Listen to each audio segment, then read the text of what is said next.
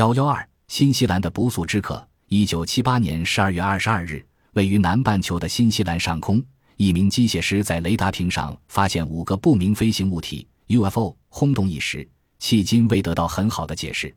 不料，事隔一周之后，同样在曲克海峡上又发现 UFO 出现的新报告。它来自何方？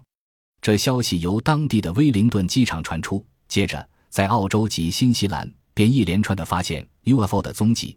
同时被拍摄了大量照片和活动电影，掀起了一场前所未有的轰动。世界各国都把目光集中在新西兰上空。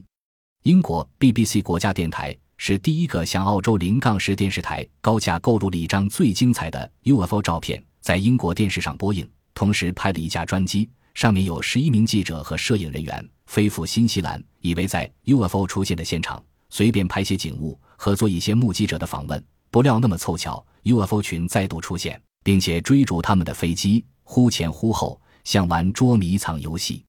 这是人类与 UFO 的第二类接触，极受澳洲和新西兰的重视，因为有史以来是最多人看见、被拍摄了最多照片的一次。在此之前一个月，澳洲巴斯海峡上发生一宗轻型飞机与驾驶员一起失踪的事件。失踪之前，年轻机师华华迪治曾经报告发现 UFO。他与飞机至今下落不明。华伦的父亲最近对记者表示，新西兰这次又在发现成群出现的 UFO，给予他一线新希望，希望可以找到他儿子的下落。最后，希望让 UFO 掳走的儿子可以被遣回。此次首先发现 UFO 的是飞机师宝华。当天上午，他驾驶侦察机在新西兰南岛东岸的曲克海峡上做常规飞行，忽然。看见有一个不明飞行物体迎面飞来，速度极快，五秒钟内飞行二十四公里，达到一千八百公里的速度。当快要接近的时候，突然又飞到另一旁去。当时它的飞行高度是四千五百英尺左右。只见该 UFO 是一团白光，亮晶晶的，像一盏巨大的探照灯，但飞行时是无光无热的。在此同时，其他飞行中的机师和地面控制塔的人们均在雷达探测网上。发现了该 UFO 的影像。原来，在此次雷达屏 UFO 影像显现之前，早已有所发现。控制塔人员称之为“鬼飞机”，并无踪迹可寻。他们初时怀疑，可能是海峡上偷运毒品的渔船。只要船上有少量的海洛因，便会在雷达网上显现出影像。奇怪的是，此次的 UFO 竟是连续出现。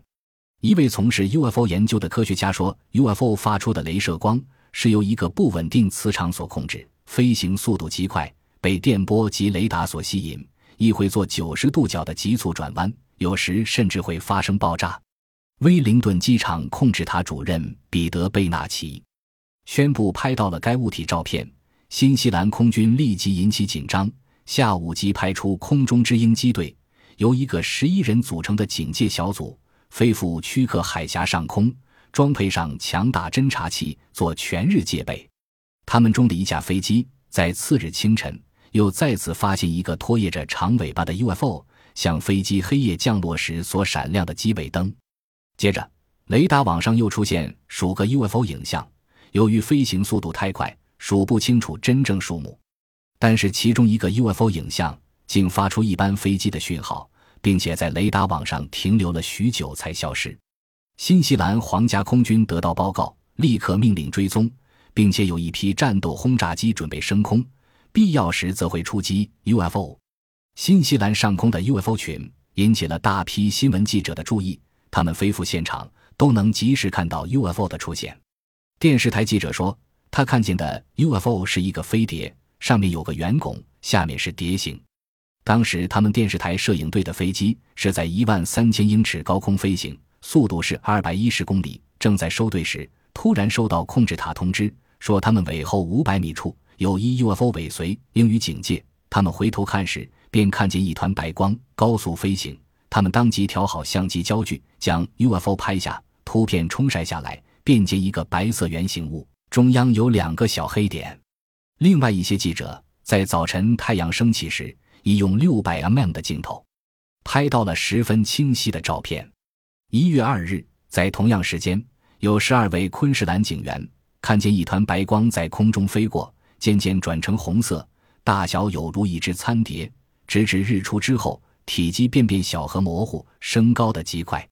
一位电视台记者说：“当 UFO 出现时，他感到有股神秘力量在控制着他。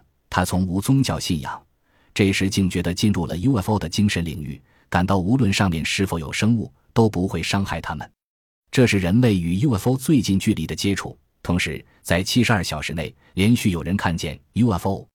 新西兰和澳洲只有一水之隔，许多在太平洋沿岸的市民都可看见 UFO 群。澳洲的大小报章。”如《悉尼早报》《澳洲人报》《镜报》和《太阳报》等，都用第一版的大篇幅，连续一周刊登 UFO 的消息。《悉尼早报》的社论一而再地专人论述，重视的程度可说空前。美国一些 UFO 专家纷纷飞抵新西兰和澳洲，搜集资料和照片。有些人认为这次 UFO 的出现十分焦虑，认为是外星人进入地球的先锋部队，未知是凶事级。到底？这些 UFO 是什么东西？是否天外生物派遣而来？引起了极多人的关注。人类从来都有好奇和探寻事物真相的本性，何况面对这一空前未有的事件？因此，有关科学家纷纷做了分析。至于真相如何，我们将等着具体而科学性的披露。